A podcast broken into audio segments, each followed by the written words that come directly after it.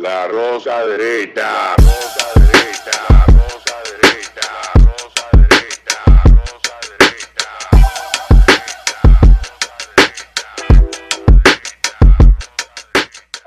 Este programa contiene tres personajes únicos y vulgares. Sus opiniones son totalmente individuales y ofensivas y debido a su contenido todos lo deben ver. Y bienvenidos a la rosca, dere- la rosca derecha con J. Aquí en Falla Media. Si ya te llegó esto por sugerencia, dale a seguir al canal, a la campanita, síguenos en las redes sociales como Falla Media. Y obviamente, ya que estás aquí, si no te gusta lo que estás viendo, puedes vomitar tu comentario allá abajo. Hoy tenemos un tema bien interesante, un tema que divide bastante a sociedades como la nuestra, que están todavía en el paleolítico sexual por muchas razones y muchas de ellas no tienen que ver ni siquiera con la religión, con la fe, sino con la profunda ignorancia y desprecio por el conocimiento, la ciencia y la información. Y en ese proceso se aprovecha, se dan oportunidades para confundir la información científica con el contenido ideológico, que es lo que más está pasando en países como el nuestro. Este debate que ya tiene años en el país, pero no tantos como en otros países. Obviamente hay países donde ha ganado mucho espacio y ha logrado, se ha logrado imponer lo que se ha planteado, ha generado mucha, muchas controversias. Y en países que ya el tema está bastante adelantado, y tiene décadas ya de haberse aceptado como una como la panacea a los problemas que plantea solucionar, hoy le ha generado otros problemas de índole, de, de otra índole que antes no existían. Hablamos de la educación sexual integral, Integral, que suena, que, que suena bonito, Como todo. me de- encanta es como aquello del periodo especial de Cuba, que, que fue la época cuando la Unión Soviética le dio la pata voladora a Cuba luego de que se deshizo y ya como a Cuba no le quedaba mecenas, tuvo que comerse hasta los gatos. Y llamó a esa época de hambre, eh, exil, de, ham- de hambre, éxodo y, y violencia en Cuba, el periodo especial. Y para hablar de esto, hoy tenemos aquí a una de la casa que es eh, mi amiga Loren Montalvo y nuestra querida y siempre controversial y de boca de fuego, Noelia de los. Hassim del Líbano. No. Libanés, ¿verdad? Sí, libanés. ¿Eh? Libanesa. Libanesa, ¿verdad? Libanesa, libanesa, libanesa. ¿Tú sabes hacer tipile? Tabule. Ah, señores, Tabule, la vaina esa, ¿cómo que se Sí. llama? Tabule. Sí. Sí, ¿Cuál es, cuál, es la, ¿Cuál es la diferencia entre lo que yo dije y lo que tú haces? Que uno le echan como más cosas. Al dominicano le echan más cosas. Eh, el árabe no, no. Pero Noelia es Sí. una Y- y dura si tú cocinando. y si tú, ve- si tú te fijas, el tabule tiene más vegetales que trigo. El tabule suena como algo hecho como con maní. El- a cosa de gente negra. El, el dominicano, como que para rendirlo, le echan más trigo. Sí. sí, es de, es de verdad. Pero Loren, Loren tenía, teníamos varias semanas, habíamos conversado bastante de esto en privado, Sí. de este tema, que ciertamente uno me preocupa, entiende. me preocupa mucho y yo Uno entiende la preocupación que hay de un lado de Sí. aquellos padres que son críticos de muchos de los planteamientos que se hacen a través de, de esta panacea que va a solucionar el problema de embarazo, precocidad y enfermedades de transmisión Claro sexual no en el mundo. eso es que me preocupa, porque mira, yo tengo desde hace un tiempo, eh, ya cumplí más de un mes de haber hecho la denuncia, de haber puesto en alerta, de haber escrito al, al Ministerio de Transparencia, ¿cómo es que se llama ese departamento? De, Eso mismo de Libre, acceso a la información. a la información. Desde que yo vi que se anunció que desde el CONANI están implementando estos programas de sensibilización, crianza positiva y educación sexual integral, se me prenden las alarmas, comienzo a investigar y la respuesta siempre es que el material no está, que el material no existe. Sin embargo, ustedes mismos les animo a entrar a la página de Instagram del CONANI y confirmar por ustedes mismos que el programa se está implementando. El programa se está dando y ellos ponen, aquí hicimos, eh, eh, iniciamos en los alcarrizos, iniciamos en tal sitio, iniciamos en don- no sé dónde. Incluso eh, aquí les voy a mostrar un pequeño eh, captura de pantalla de una persona implementándolo, o sea, dando la clase y diciendo que está dando la clase de educación sexual e integral del CONANI. Entonces, ¿cómo es posible que para adolescentes, que ellos consideran la adolescencia desde los 10 a los 19 años, Sí. la ley no dice eso. No, no, la OMS, la OMS, La OMS. cambió. aquí, Sí, sí. aquí. Pero la- el código del menor establece claramente que es un niño, que es un adolescente y que es un adulto. Claro, La pero Obviamente, y esa es la ley de 1997, La eh, guía que, de se, que, se, que se aprobó más adelante. Desde el momento que, que la OMS traza esto, como que desde los 10 años empieza la adolescencia, pues ya, aunque haya una ley en República Dominicana, sabemos que somos incondicional a, lo- a la ONU, a la OMS y a todos estos organismos internacionales que no sirven para nada, La guía de salud pública. Sí sirven, Para- sirven. Para joder. Para joder. Ok. Entonces uno se pregunta para qué uno tiene gobierno y leyes, porque... Nadie sabe. No somos... Pero eso es un tema para otro Ese- día. Exactamente, Ujú, un tema para otro día. Busquen la guía, ojalá podamos poner el link, la guía de salud pública para el manejo de adolescentes. Claramente dice que la adolescencia es de 10 a 19 años. Coño, ¿le subieron un año a la adolescencia? Así era 19 antes. Ay, yo dejé de ser adolescente hace un año nada. Sé que... Sí, yo recuerdo cuando yo dejé de ser adolescente también, que cuando cumplí 20, ¿verdad? Sí, entonces... Eso fue el otro día. el otro día. 22 años.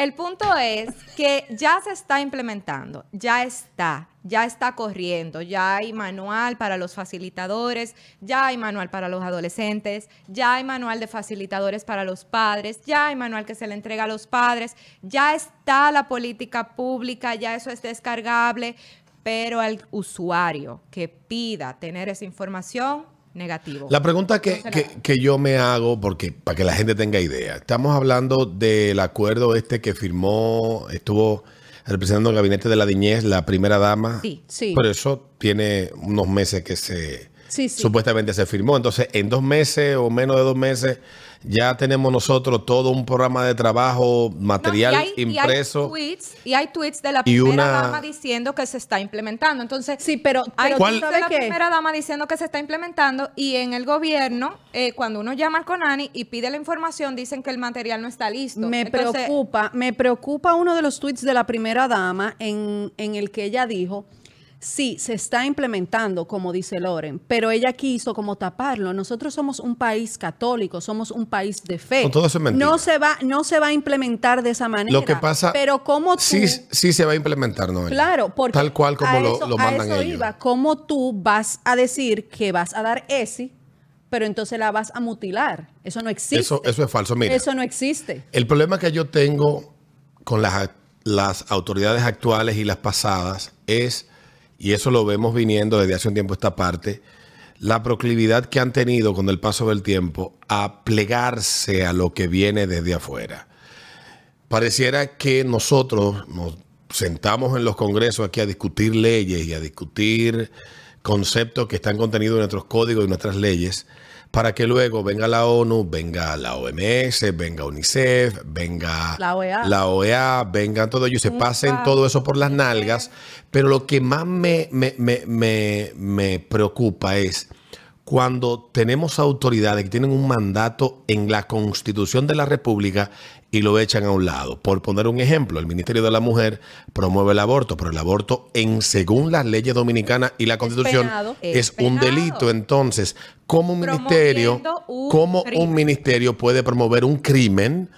Esto es sencillamente el Estado yendo en contra de sí mismo, porque se supone que independientemente de la posición que tenga la ministra y todas las parásitas que cobran eh, salario en ese ministerio, como en el de la juventud, independientemente de eso, hay un mandato que está en la Constitución y en un juramento que ellos hacen, que es hacer cumplir y hacer cumplir las leyes. Y hasta, no- hasta que no se cambien las leyes, tú no puedes promover lo que la ley tiene proscrito. Ese es el entendimiento básico de esto. Déjeme Entonces vamos al punto, al punto de la primera dama y la pregunta que uno se hace. Uno sabe que la primera dama es una católica muy comprometida, de práctica de toda la vida, etcétera. Pero son las convicciones católicas de la primera dama tan fuertes como para cuestionar lo que se plantea. Yo creo que no quiero cuestionar su fe, pero creo que el compromiso político del Estado Dominicano se ha impuesto a una gente que posiblemente tiene un criterio que no puede estar Mira, necesariamente veo- 100% de acuerdo, pero No que he no... leído. ¿Tú sabes ¿Eh? cómo yo lo ¿O veo? no lo ha leído? Tú, o Eh, sea, o sea, que no he leído qué. Que no, porque mira... Yo creo, yo creo que es que ella no entiende en lo que se está metiendo Déjame- y se le ha vendido No, Te voy a yo leer no creo de eso. buena fe. No, yo no Yo creo estoy eso. haciendo ¿Sabes aquí... lo que yo creo? Antes de que Loren lo lea, ¿tú sabes qué es lo que yo creo? Yo lo que creo es que, eh, así como dijo el excelentísimo presidente Luis Abinader, porque salió de su boca, no fue que yo me lo inventé, él dijo que somos incondicionales a la ONU. Eso lo dijo él. Eso lo dijo él. Incondicionales. Entonces, ¿qué pasa? y lo mí- demuestran con hechos. Claro, para Porque en los últimos dos años la mayoría de las agendas que ellos han implementado y han puesto en acción son agendas que vienen de fuera. Exacto. Entonces, el problema está en que aunque ellos quieran manejar una apariencia de, de- de personas que no son así, aunque lo dijeron, aunque lo dijeron y lo admitieron, ellos mandan a sus lacayos. ¿Quiénes son sus lacayos? La ministra de la Mujer, el ministro de la Juventud, el ministro de Economía, claro, el ministro de Economía y el ministro de Medio Ambiente. Pero ¿qué pasa?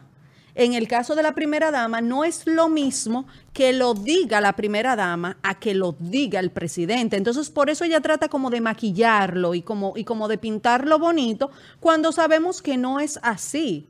Déjame leerte lo que dice para que puedan ir a la fuente. Política de prevención y atención a las uniones tempranas y el embarazo adolescente. O sea, a cualquier padre, cualquier madre que le digan que le van a dar una, una enseñanza para prevenir embarazos y para prevenir uniones tempranas, uno feliz, ¿verdad? Todo el mundo quiere eso. Entonces, ustedes cuando descarguen ese, ese programa, ese PDF, vayan a la página 52 y yo les voy a preguntar aquí a ustedes dos qué ustedes entienden por este párrafo.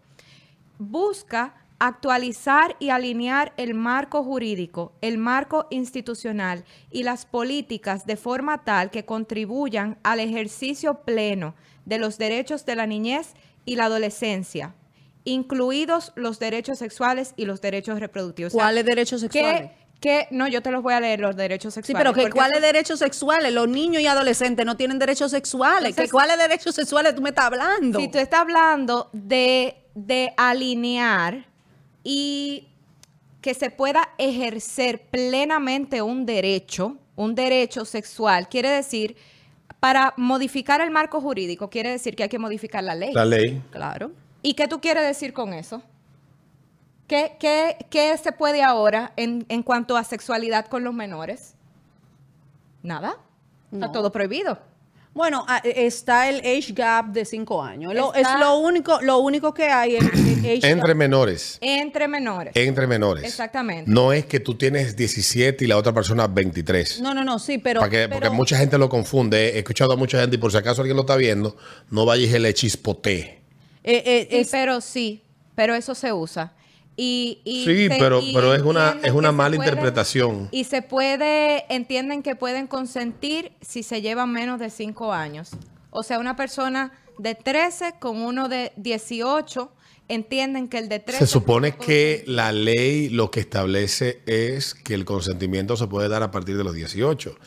Entre menores lo que la ley establece que si no hay esa diferencia no se consideraría abuso o violación, aunque pase, porque eso eh, interpreto yo, porque he tenido a- el abogado que tengo en el programa toca este tema con mucha frecuencia, el tema del código del menor, porque muchas personas ignoran, ignoran todo lo que está contenido ahí. Y muchas veces uno, yo no soy abogado, yo trato de entender la ley de forma literal, no me gusta mucho la interpretación, porque cuando tú interpretas, casi siempre la interpretación es a beneficio de propio. Entonces, cuando me toca hablar esto, siempre es desde la perspectiva de qué literalmente se ha querido dejar claro sin que haya una... Bueno, pero o- obviamente los jueces, fiscales, etcétera, tienen la ventana para interpretar, pero esos son ellos que están facultados para... Exactamente. No facultados para interpretar, sino porque tienen el mandato de ley de hacer cumplir esa ley. Exacto, entonces ellos aprovechan este tema de los cinco años y entonces si tienes relaciones sexuales con una menor, eh, alguien de 18 con alguien de 13, puede alegar que hubo consentimiento. Oye, ¿cuál es el tema que, que a uno lo envuelven fácil. Y, a- y acabamos de hacer un pequeño ejercicio. El, el gran, la- el gran problema que tiene la mayoría de la gente que está detrás de esto, o la gran ventaja, es que son personas muy inteligentes. Y, y muchas Sí, de estas tenemos- cuestiones... Tenemos que dársela ahí. Y tienen, y hay, no, en el manejo del lenguaje, Claro. de- No, no, de- no. del uso El de. neolenguaje, de- no, no, no, y de, y de la semántica, el significado de las palabras dentro del contexto que lo, que lo hacen, y 20.000 otras disciplinas más de la lingüística que ellos dominan bastante bien y saben cómo construir conceptos de una manera que sean indescifrables por la mayoría de la gente. Y la otra bonito. parte, que volvemos a lo mismo, es que son cuestiones que se se evalúan no por la no por el impacto o la consecuencia, sino por la intención. Porque aquí estamos hablando de la intencionalidad que hay detrás de esto, que es una sociedad mucho mejor informada, que va a tomar mejores decisiones y que tendrá mucho menos problemas. Y nos comparan siempre realidades que no son comparables. Hay, un, hay, una, hay una cuestión muy interesante de cómo el código que que es similar al código que se promulgó en Estados Unidos. Se promovió y se promulgó en Japón, pero en Japón tuvieron la diferencia de que cuando se hizo la adaptación, ellos tomaron en cuenta su cultura. Dijeron, sí, es válido que nosotros le, le reconozcamos esto para eliminar la explotación infantil en el trabajo.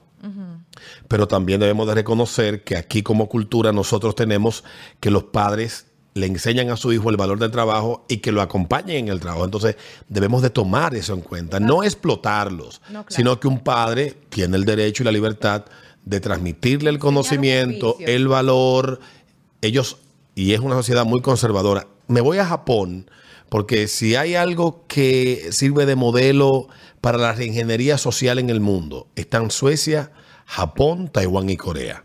Son países donde la reingeniería social se ha dado de manera plena. Pero también hay Pero- que decir el nivel de educación. Ese es el punto al que voy. culturas ¿Cuál es el valor que tiene la educación desde hace siglos en esas sociedades, que es muy diferente al valor que tiene la educación en países como el nuestro? Y obviamente, cuando estamos hablando de esta cuestión, los que están detrás tienen una intención. No voy a decir que ellos tienen la intención maldita de que nuestros niños, porque sería muy perverso pensar que la Yo primera dama no, o que la mayoría no, o que o que la mayoría de gente que trabaja con el tema infantil en instituciones como UNICEF o cualquier otra dependencia, para completar la idea, Loren, tengan una mala intención. Lo que yo creo es que tal vez ellos van demasiado rápido en sociedades que todavía no comprenden todavía las cosas elementales y tú le quieres pasar de la A a la Z en un solo brinco. Mi- mira qué es lo que yo he, he aprendido o he descubierto, no sé ni qué título ponerle. Es un tema de cosmovisión, es un tema de, eh, de visión de la vida, de pensamiento, de trasfondo. Para estas personas que muchos ni siquiera saben quién es Kinsey, esa ideología de Kinsey y esos, esos pensamientos de Kinsey han permeado la sociedad.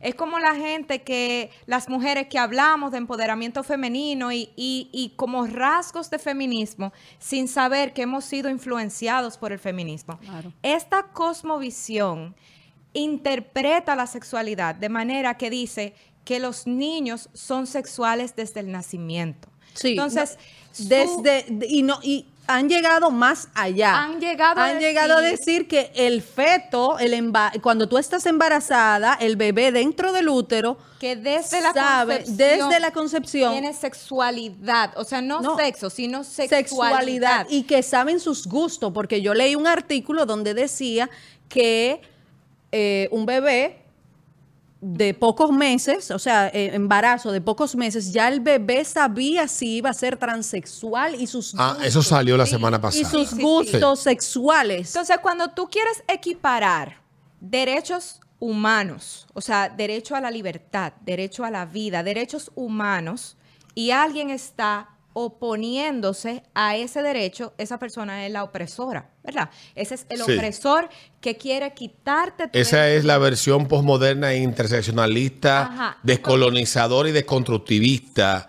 De, sigo con todo lo que ellos han inventado, porque No, te- pero oye, oye, yo oye. voy a buscar, hay un diccionario que se llama el diccionario progre. Progre. Sí. Entonces, Para tú poder entenderlo. Yo quiero una copia. si tú tienes un grupo de personas diciéndole a estos niños y adolescentes, es más, vamos a dejarlo solamente en adolescentes, de 10 años en adelante, diciéndole, tú tienes derecho, tú tienes un derecho y ese derecho es humano y los derechos no se ganan, no se consiguen, sino que son tuyos y tú te los mereces porque es tu derecho humano y tú tienes derecho a tener una Sí, vida pero- sexual libre, segura y placentera. Tienes derecho a decidir si tener relaciones sexuales o no. Tienes derecho a expresar y ser respetado por la orientación sexual. Y sigue. ¿Quién es el opresor? Vamos a pensar. ¿Quién es el opresor? El padre. Gracias. Claro, pero- el grupo de personas opresora. Pero ellos tienen no una quiere- dicotomía ahí. Ellos tienen una dicotomía Claro, porque que ellos hablan del derecho que tú tienes a la vida y a ser libre, bla, bla, bla, pero son los mismos que apoyan el aborto. Mira, esta misma. Son este- los mismos que hacen la campaña para que haya aborto libre. Yo, yo quiero comenzar de atrás para adelante para yo explicarte dónde este fenómeno tiene una explicación y es la visión. Ustedes los padres se jodieron. Yo estoy salvo porque yo decidí hace mucho tiempo no tener hijos y tuve por suerte unos padres que son de la era de piedra. Por lo tanto, me puse a pocas situaciones como esta. Entonces, eh, eh, ¿dónde comienza esto? Obviamente, comienza en, en la, en la arena política. ¿Qué quiere una parte de, de- de- ese grupo de individuos que están ahí, ahí afuera? Quieren una, un ejército de individuos que desde el 1917, cuando dijo Lenin que dame un grupo de niños y te daré un, un- un- un ejército de fieles seguidores, desde ese momento se entiende que el momento donde tú empiezas a construir la adhesión y la obediencia de la gente es en la niñez. Obviamente hay múltiples formas y hay múltiples pasos de llevar esto. Cuando uno ha leído tanto de todas estas vainas que se han dado en los últimos 100 años, uno empieza a comprender. Entonces vemos cómo te das, como en, una, en un rifirrafe, en una comisión del Congreso de España, una ministra, una diputada, en un intercambio, ella señala los derechos a consentir que tiene el niño. Obviamente no seamos tan infantiles como decir que ella dijo que el niño tiene el derecho a consentir si quiere tener sexo con un adulto. Es el condicionamiento a esa persona desde pequeño para que cuando sea adulto sepa que o cuando tenga conciencia, en España se consiente a partir de los 16, cuando ya pueda consentir, tenga el, y no considerarse un delito, pues sepa que si no digo sí o si yo no te apruebo, no puede pasar. Vamos a tomarlo por esa parte. Por el pero lado está, mágico, que lo que dijo pero, textualmente fue otra cosa. pero vámonos entonces un poco más para atrás cuando la ministra de Educación del principio del gobierno de Sánchez dijo en una, cuando se estaba hablando del PIN parental, que es el PIN parental, que los padres quieren conocer o tener derecho a aprobar los currículum y las informaciones que se le van a comunicar a sus hijos. No es un debate de República Dominicana, no es un debate de, de Costa Rica, no es un debate de Ecuador, es un debate que se viene dando en Europa desde hace décadas. ¿Y qué es lo que dice el Estado? Bueno, el Estado es el que decide lo que aprende el niño. ¿Y qué dicen los padres? No. Ese rol no lo tiene el Estado, ese rol lo tiene el padre. Claro. Y el padre o la comunidad de padres deben de acordar y estar de acuerdo, deben de acordar y en el acuerdo estar de acuerdo. Estoy de acuerdo. Eh, ¿Qué es lo que mi hijo va a aprender más allá de lo que es fácticamente demostrable? Que uno más uno es igual a dos.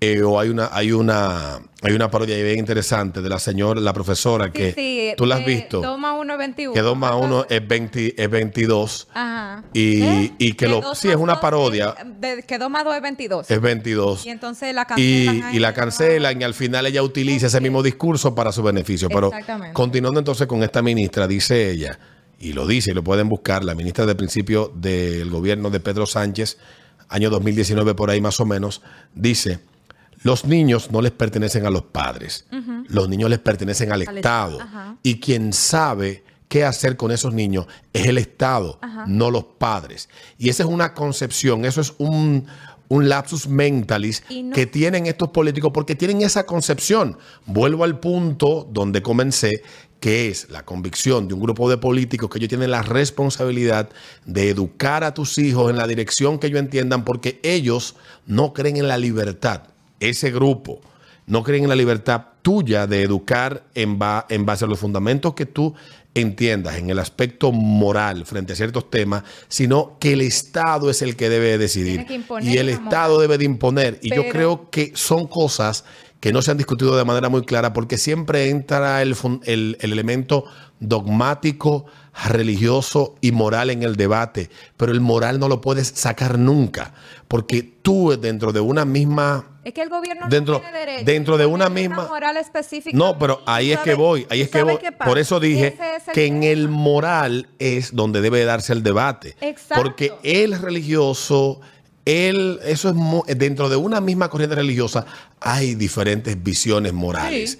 Entonces, si yo tengo una forma moral de ver algo, yo tengo el derecho de yo educar a mi hijo frente a ese tema como me dé mi maldita gana. Y al mismo tiempo, pero Pero también también la tenemos- escuela no tiene el derecho Y- de imponerle ese estándar de moralidad que tiene él o ella a mi hijo. Entonces, ¿Y ahí cuál- tenemos un problema. y cuál Pero es- hay que resaltar, Alberto, que no solamente el gobierno dominicano lo ha tratado de hacer a través de la ESI, también debemos de recordar la ley esta que se aprobó de que tú no puedes castigar a tus hijos, que si es abuso, que si que si yo qué, que tú no Sí, le no, puedes correr. todo Porque junto. todo esto, todo esto lo que quiere es quitarle poder a los padres, quitarle autoridad a los padres, ¿para qué? Para crear ciudadanos eh, que sean maleables, que sean personas que no tengan una propia personalidad. Pensamiento Como- crítico. Pensamiento crítico. Y es como dice, mira, yo hago mucha referencia al eslogan de, de una marca muy importante que Loren, se- Loren va a saber cuál es desde que yo la diga, porque tiene niñas,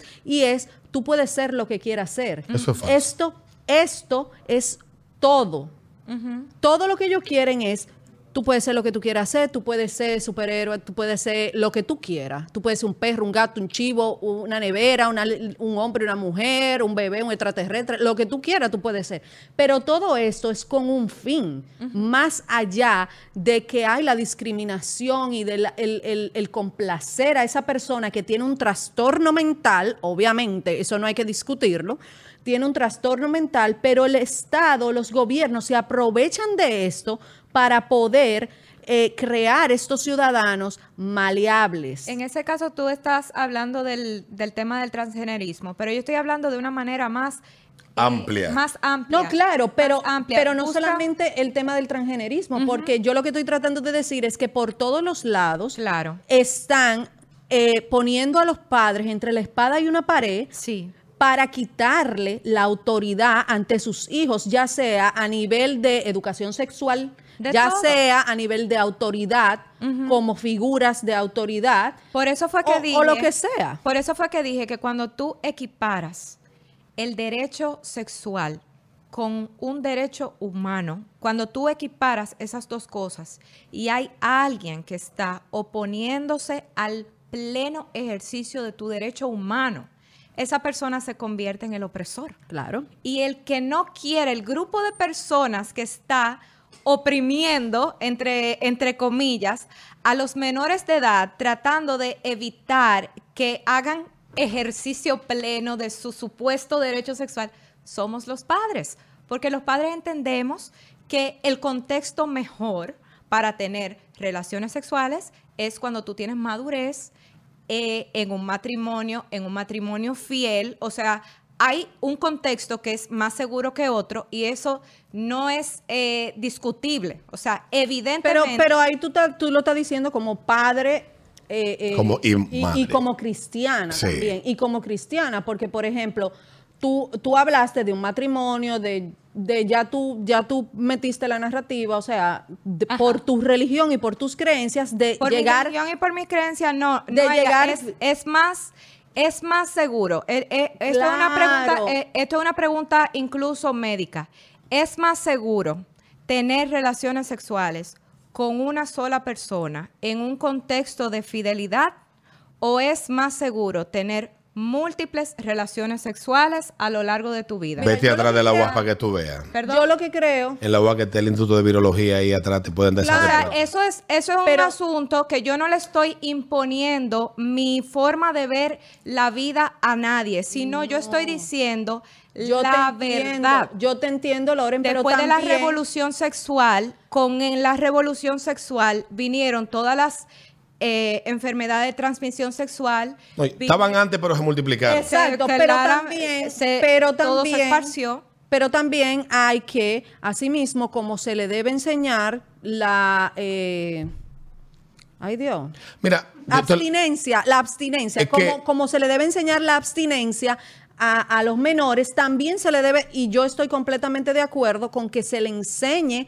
a protegerse. Pero Lo que pasa es que estamos hablando de dos cosas Estamos- distintas. Pero- eh, exactamente. Y- estamos y yo creo en lo, distintas. que esto- pasa, lo que pasa es que, ok, eh, qué bonito suena Mira. que tú llegues virgen al matrimonio, No, solo que- tengas una sola pareja, No. pero también Es hay que no es otro. eso, perdón, perdóname que te interrumpa, porque yo no estoy hablando de eso. Eso sería imponer un estándar de, de moralidad. Y para mí, incluso eso, a menos que tú pongas a tu hijo en un colegio cristiano, en un colegio con ese estándar de moralidad, entendiendo Pero eso que fue lo que tú ese. dijiste. No, yo lo que estoy diciendo. Eso es lo que ella defiende, el- para que nos entendamos. Ajá, o sea, exactamente. Loren tiene una visión que es la que ella entiende que debe de, con la que debe educar a sus hijos. A mis ella, hijos, Loren. a mis Pero hijos. también Loren entiende que tú como padre tienes derecho a decidir si quieres o no. Que sea ese Exacto. estándar moral o sea el otro. Entonces- pero no que venga desde arriba un paraguas y a todo el mundo Le dé su estándar de- estándar de, de manera horizontal. Claro, el problema está en que en República Dominicana específicamente tenemos una educación completamente precaria.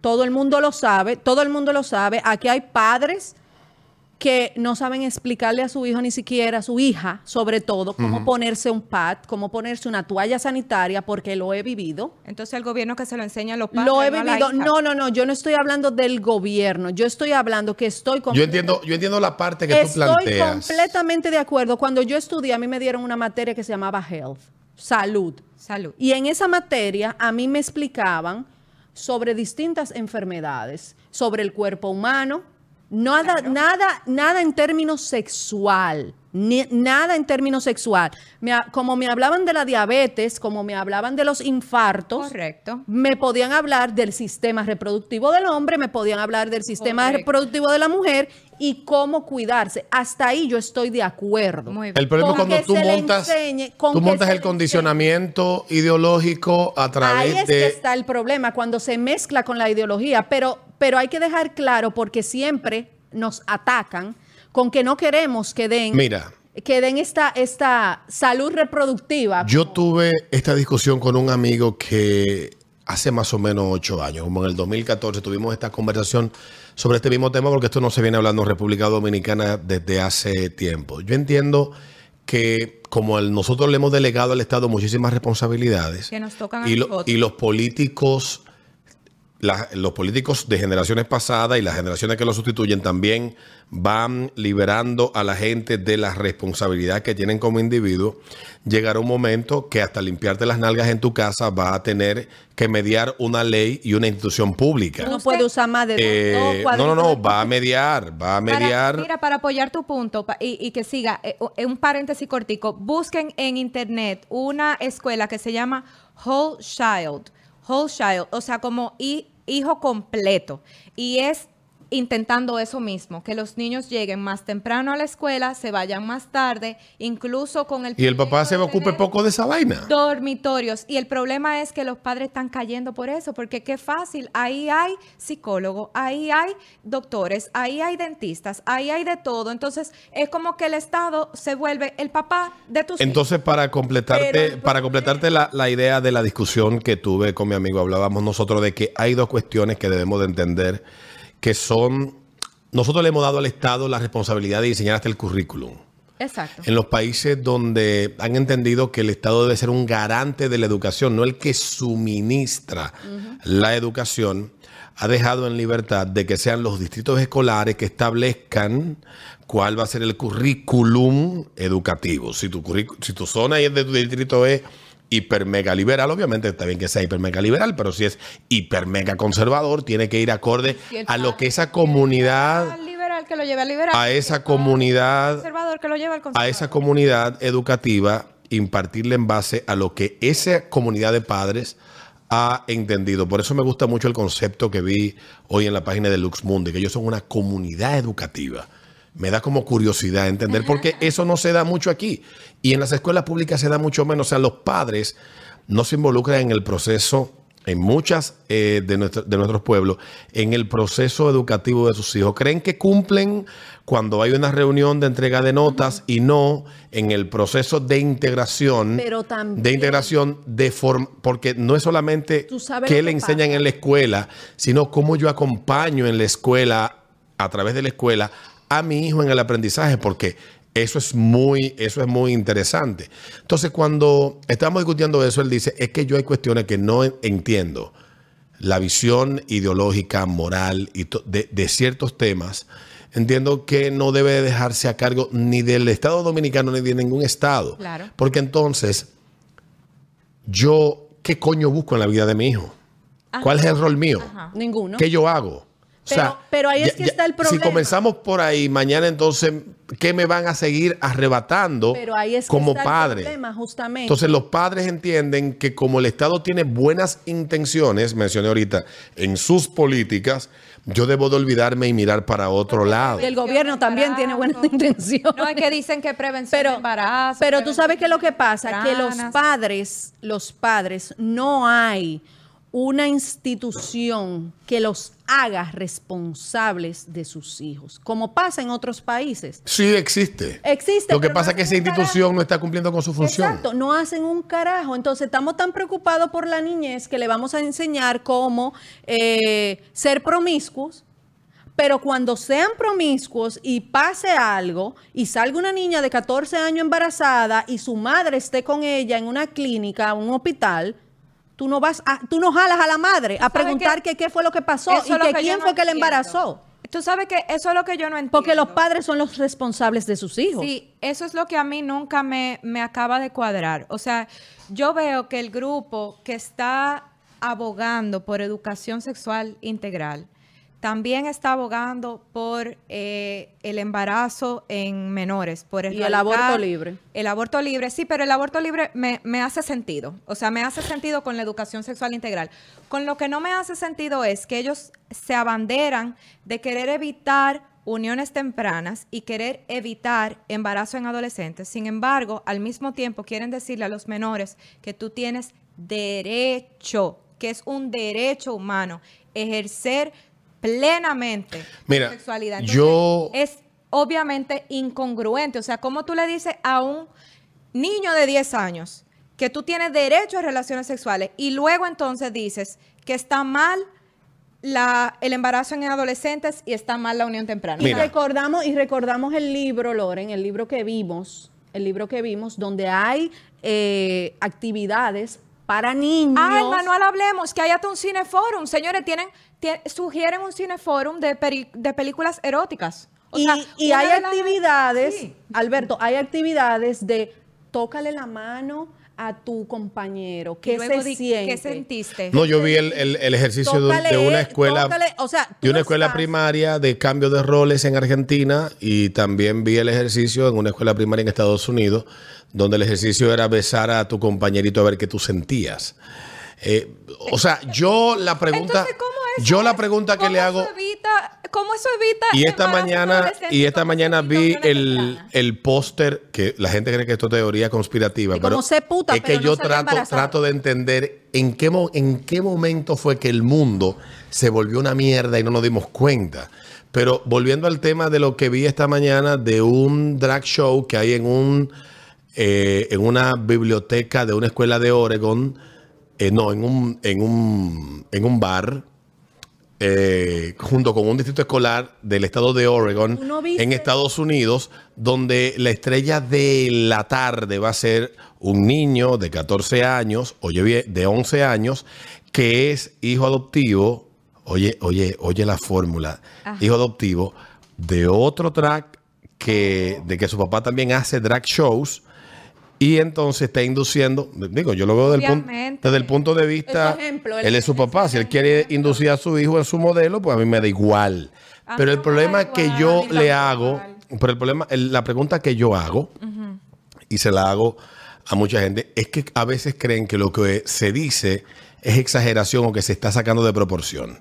Christopher Rufo es un periodista eh, americano que ha llevado varias causas, una de ellas es esta, en contra de estas teorías, la, la- como lo llaman teoría, dicen lo uno que la ideología de género no existe, pero está bien, toda esta vaina, toda esta, invento, un invento toda esta locura que estamos viendo hoy que nos arropa, y pudieran ustedes darse cuenta de cuántas vainas están pasando, y yo me pregunto, ¿cuándo fue que nosotros decidimos echar al zafacón el sentido común sin antes preguntarnos dónde se hizo, se hizo esto y tuvo éxito y salió bien? Porque fue como yo le pregunté a un amigo de su idea, de su idea o su programa. Le digo yo, ok, está bien, no está mal. Yo no quiero aquí venirte con la falacia de, de vaina ad populum, de, de, No, de- que no de se que no, no, Yo te pregunto a ti, ¿dónde se hizo y por qué tenemos todo que aceptarlo de manera crítica, de manera sumisa, si no estamos, Unidos. si no estamos seguros de cuál va a ser el resultado? Estamos seguros de Y yo repito lo que dije Un ahorita. caos. Le dije, ustedes nada más que se jodieron, ¿eh? No, yo no. Yo Pero- Críen rápido a sus hijos, ¿eh? para que sean adultos. Pero, pero Alberto, ahora que tú mencionas el tema de, lo- de los drags, no recuerdo eh, ayer, ayer, lo que pasa es que no recuerdo en qué estado fue, donde se estaba proponiendo una ley para que las escuelas de ese estado dieran clases de drag a los niños. tiene que sacar la seguridad que tiene que ser o en Oregón o en el en estado de, California. de- ¿cómo se llama? El que está al lado de Pero también California. tenemos Eh, Que están para allá arriba, todos estados están de amarrado. ¿Dónde está Seattle? ¿Cómo que se llama? Seattle está en Oregón.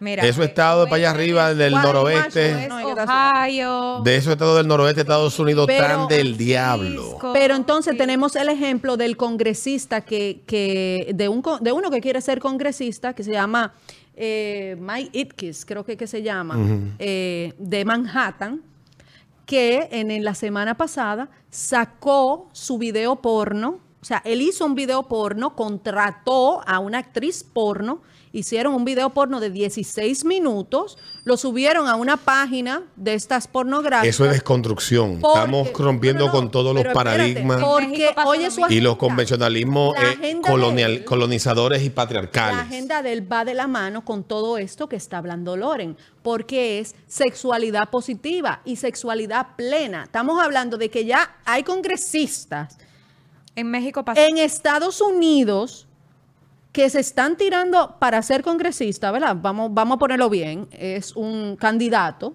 a congresista que está haciendo politiquería con un video Mira. porno en el cual él lo que quiere, él- su agenda es sexo eh, pleno, sexo positivo, que viva la Pero prostitución, es- igual que lo que Pero pasó por lo en menos México. un adulto, por lo menos un adulto que hace, toma una decisión como adulto. Mi problema es toma otra una decisión vez, como adulto, pero es, toda la narrativa, va, está va mal. junto todo, va Oye, junto Sí, todo. está mal. Mi problema es el tema de la imposición de esta moralidad eh, dañina para los niños. Los niños de manera natural son modestos. O sea, uno le ha- habla de sexualidad a los niños de manera cruda y la reacción natural de un niño. Bueno, ustedes pueden ver que los niños cuando son pequeñitos, incluso eh, quieren estar las niñas juntas y los niños juntos. Luego entonces eh, juegan, juegan ligados, pero de manera natural, de manera normal. Los niños son más modestos. Entrarle a esto anticipadamente y con un estándar de moral eh, diferente al de los padres, para mí está muy errado. Y yo lo que quisiera es, por un lado, Tú sabes, bueno, completa la idea. Ajá, lo que quisiera es, por un lado, que los padres estemos más atentos. Yo compré un libro en un supermercado de... Amigos míos, ¿eh? Yo compré un libro en un supermercado de educación sexual eh, para niños de, de cuarto grado. Hacia abajo. Eh, no, era es de O cuarto. de cuarto, de cuarto hacia arriba. No, de cuarto, porque tienen uno de tercero, uno de cuarto, Ah. de quinto, de sexto. Entonces, Debiste comprar los tres, los de Yo- primero y segundo y tercero. Sí, no, lo que ¿Cuánto pasa es que cuestan son- los libros? Son 800 y pico de Ah, pesos. no, está bien, no, no, no. podía comprarme la colección entera, pero ese es mi deseo. Yo, que, yo quisiera comprar la colección entera. Y eh, a mi hijo le dio curiosidad. Me dijo, mami, ¿y esto de educación eh, sexual? Y yo, para quitar el, el- el morbo del tema, para no decirle, espérate, yo lo abrí con él. Y lo, lo abrí, mira, mi hijo. Señores, ahí no hablaba nada de sexualidad. O sea, de verdad. Desde la perspectiva que No, uno entiende no, que no, debería ni ser. pervertida ni No, morbosa. No hablaba nada de sexualidad, pero oye cuál es el, oye cuál es mi tema con eso. Mi tema Con es ese libro específico. con ese libro específico, Ese tipo de con libros. ese tipo de libros. Comienzan a hablar del bullying, comienzan a hablar de comportarse correctamente, comienzan, o sea, lo que están haciendo es que yo, yo incluso le dije a mi hijo, mi amor, quizá ellos se equivocaron de título y era eh, Pero eh, después que, que toque esos temas, va después de que toque esos temas, transicionando. va, entonces le dice que se A propósito del tema. y que se limpie bien sus áreas. Y hay una parte en la que dice, nadie puede ponerle la mano a tu cuerpo si tú no quieres. Y yo le dije, mi amor, mira, en esa parte el libro se equivocó porque nadie puede ponerle la mano a tu cuerpo, punto. Ya, tú no puedes querer. Entonces, le- di una ojeadita, pero lo que quiero decirle con esto es que el punto Sí, porque es engañoso, porque pudiera leerlo a alguien de sí. 10 años y dice, yo sí quiero. o sea, yo entiendo el punto como tú lo Entonces, yo planteas. le- yo le- Pero también la posición de ahorita de, de abogado del diablo, yo entiendo que una cosa es inducirte a entender que violentar tu espacio y tu cuerpo sin tu consentimiento es un acto violento. Claro. Y eso, en eso estamos de acuerdo. Que te agarren una nalga en una discoteca es para darle un botellazo a una gente. Y en cualquier sitio. Y ahí todos somos adultos. Exacto. Entonces, eh, yo creo que en eso estamos de acuerdo. Pero yo sí entiendo también lo que tú dices. De, que- de- que pudiera entenderse de que si estoy de acuerdo, Sí, estoy de acuerdo. y no importa quién sea. El niño tiene siete años. O sea, yo, yo puedo, si yo no quiero que me pongan la mano, pero entonces sí quiero. Entonces, entonces en, ese, en ese libro de educación sexual hablaba de todo menos de sexualidad. Entonces, ¿qué pasa? Comienzan a construir una confianza. Pero una con pregunta. Loren, Ajá. antes, que, antes de, ¿este libro es un libro de los que se dan en el, en el currículum? eh, Bueno, no, es un pues, libro que, de los que o, es venden. un al- libro, ¿O es un libro cualquiera que tú puedes comprar? Es un libro de Santillana cualquiera que tú lo podías comprar en un Pero, supermercado pero que está este cerca por libro, aquí. entonces, si es de Santillana, la pregunta sería, ¿este libro se da, se imparte en las escuelas? Debe, debe estarse impartiendo. en es- alguna- esa es mi Debe pregunta. estarse impartiendo en alguna escuela porque O algún colegio. En algún colegio porque eh, está en, o sea, En donde están los libros de- donde de tú vas a comprar matemática, tú puedes comprar ese también. El punto es que para mí se, intro- se introducen ganando la confianza de, de los niños en otros temas en lo que está bien. Está bien decirle que no al bullying, está bien decirle. Entonces, cuando ya tú tienes el de tercero, el de cuarto, el de quinto, el de sexto, y que comienzan a decirte que el sexo y el género no son lo mismo, y que tú tienes derecho, y que no sé cuánto, ya tú tienes años confiando en esta... en y esta construyendo una idea que posiblemente idea, nos lleve etcétera, a donde estamos hoy. Mira, ya finalmente en este podcast de hoy que, Mira, le hemos dado no- espacio para que ustedes vean que aquí somos, quiero, somos un, un- un espacio meramente, eh, no somos patriarcales, hoy las damas pudieron hablar. Mira, no quiero, no Pero- quiero que despidas, Ujú, Alberto, sin decir que en California hace dos años se aumentó eh, la edad de consentimiento. No la edad de, de- de- para tú consentir, o sea, bajó. Lo que se aumentó fue el gap. La- la- la- la cinco- brecha. ajá, aquí hablamos de cinco años, allá, Allá son son 10 diez. años. Diez años. 10 años entre menores de edad. entre menores. No, pero California no es ejemplo de nada, sino más que de los de, 15 de- años, de A degradación. partir de los 15 años, pero estamos hablando de que una muchacha de 15 puede consentir a un muchacho de 25. Pero, pero, mira, el tema de, de- y yo creo que lo he hablado contigo fuera del aire, el tema del consentimiento, de la edad de consentimiento, el mundo nos ha puesto de acuerdo. Hay un montón de análisis que se han hecho. Cuando digo de acuerdo es porque cada sociedad del cerebro humano y el individuo social madura a una edad determinada dependiendo de dónde se desarrolle. y es ahí donde está tú el no gran debate. Comparar, tú no puedes comparar. Uno de un 15 de California. No, no, no. Ni, ni siquiera aquí mismo, dentro de República Dominicana. Tú no puedes comparar a un niño de 15 que vive en Piantini, A un niño de 15 que vive en Pedernales. Ni siquiera en Pedernales, aquí mismo en el Distrito Nacional. Sí, en pero, pero, Capotillo. pero me no fui, pero me fui a Pedernales. Incluso puede ser hasta más chiquito y no es discriminando a las personas, pero son las vivencias que, o sea, lo que ellos ven. Tu hijo en Piantini, tú no, tú lo sacas y tú no, tú no lo vas a ver al frente de un colmadón con una morena bailándole a un tigre arriba, casi en cuera. Eso tú no lo vas a ver. Pero en, en el barrio, eso es normal que ellos lo vean, como es normal que Yo- en cada esquina estén vendiendo droga y tú ves a menores bebiendo. O sea, eh, la crianza es diferente. Yo tomo, yo tomo y dejo con todo este tema, yo tomo y dejo muchas cosas, pero lo que sí me preocupa es la actitud acrítica, la falta de discusión honesta y abierta que deben de haber de estos temas que involucren a todo el mundo, que, Y la vagancia de los padres. que nuestros eh, políticos, porque tengo que incluir a la primera dama, porque ella está en una función que sus decisiones impactan la vida de todos, la que ella, de la que ella participa, en la que ella aprueba con su firma o con su anuencia eh, estas decisiones la vida de mucha gente. Y yo entiendo que las sociedades como la nuestra, hay un montón de fórmulas que se nos venden como la solución a muchos problemas que tenemos, como el embarazo. Eh, a destiempo, sin estar preparado, Celebramos, el- Alberto. el- la, gran, la gran cantidad de contagios, de enfermedades de transmisión sexual que hay en ciertos grupos.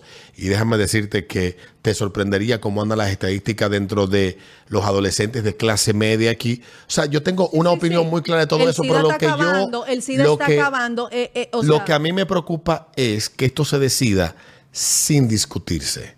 Que esto se entienda, bueno, es que le conviene y punto, y que se vayan al diablo y esto es lo mejor. Esto es lo que No. y sin mostrarlo. Y sin mostrarlo. porque, hay que esconderlo. Y- porque hay que esconderlo. Y yendo, y yendo un poco más allá, mira, yo no, nosotros no podemos pretender convertirnos en Suecia sin contar con todos los elementos por los que Suecia es el Suecia. presidente dijo que somos suizos. Nosotros no podemos pretender convertirnos, yo mencioné ahorita el, ejemplo- el ejemplo de Japón, convertirnos en el ejemplo de Japón sin tomar en cuenta también cuestiones que el mismo Japón ha podido conservar y cuidar a pesar de ser una sociedad avanzada de lo que llaman el primer mundo, que es una, es una nomenclatura de la época del- de la Guerra Fría, el primer mundo, el segundo, los países alineados, los de los del- lo de la lo que estaban alineados con la Unión Soviética, los que estaban alineados con Estados Unidos y los que no se alinearon con nadie, que fueron muchos países, incluyendo el nuestro, que le llamaban el tercer mundo, y eso, después un economista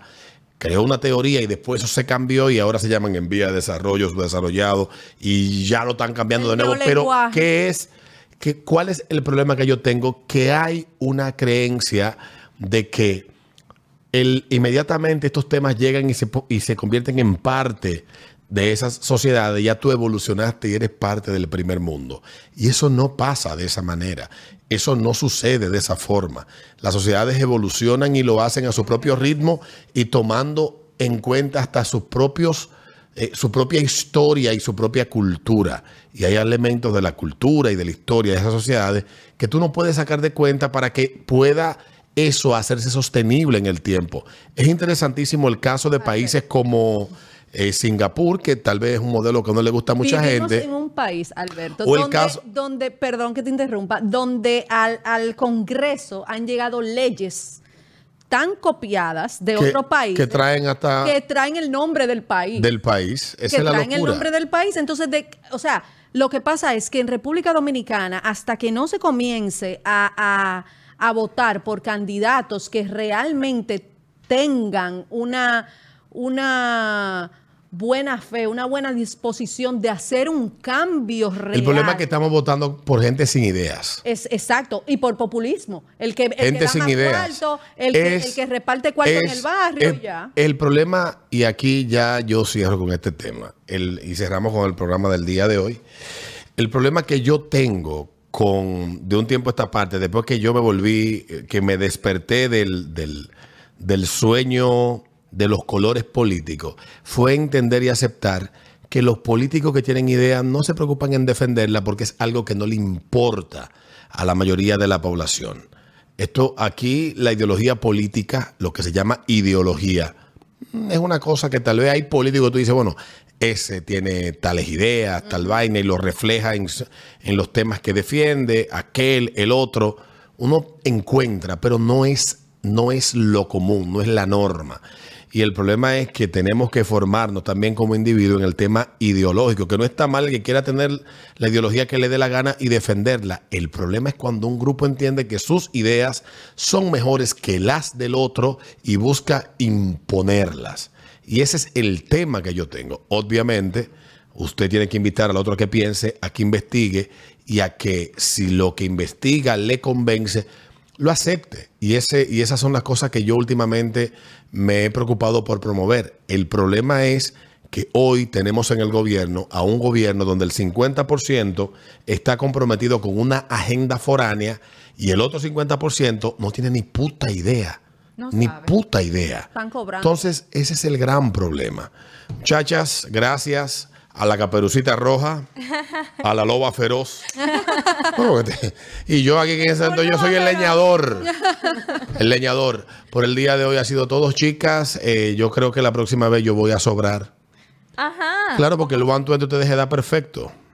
En estos temas, el one two. Ah, exacto. Si yo no intervengo, terminan jalándose los moños. No, hombre, no. No, Déjennos su comentario Ya aquí abajo. Tenemos que retomar el tema de leer los comentarios, pero hay que hacerle, ¿cómo se llama? Hay que curarlos. Mira, y tú sabes que, Alberto, para el próximo programa que me inviten, que va de la mano con este, eh, yo creo que debemos de hablar de la... y de cómo todo esto del ESI es una plataforma. Claro que sí. Es un Para- tema, es un tema para complejo, llegar- para delicado llegar- y conspiranoide, que te estoy poniendo los apellidos que le ponen. Sí, sí. Pero yo creo que, que hay que hablar de la pederastia y de la pedofilia, porque uno es, es el trastorno, la- la- lo que explican los, los psiquiatras que, y los estudiosos de la conducta humana, que hay que entenderlo de esa perspectiva, no justificarlo ni apoyarlo, no entender que hay individuos que tienen que obedece eso a una cuestión meramente producto de una serie de, de vainas que pasan en su cabeza y el delito, la acción De la pedofilia. de la pedofilia, que son cosas diferentes, pero que al final tienen el mismo origen. Pero Uno es el delito, mano. sí, Va mucho de es un tema complejo con- y, y que con- divide mucho. Y hoy divide más que nunca, sobre todo dentro de la misma comunidad científica y, de, y del comportamiento afecta, humano. es algo que afecta muchísimo a Terriblemente. Dominicana porque nada más, nada más hace falta salir a la calle de noche. Terrible, terrible. Nos vemos en una próxima roca derecha. Ya la próxima vamos a tener a Taz aquí a- y, a, y a José Luis Mendoza que andan eh, en, ¿cómo ya? en misiones especiales de, de esta plataforma. Gracias a Loren y a Noelia por acompañarnos en el día de hoy.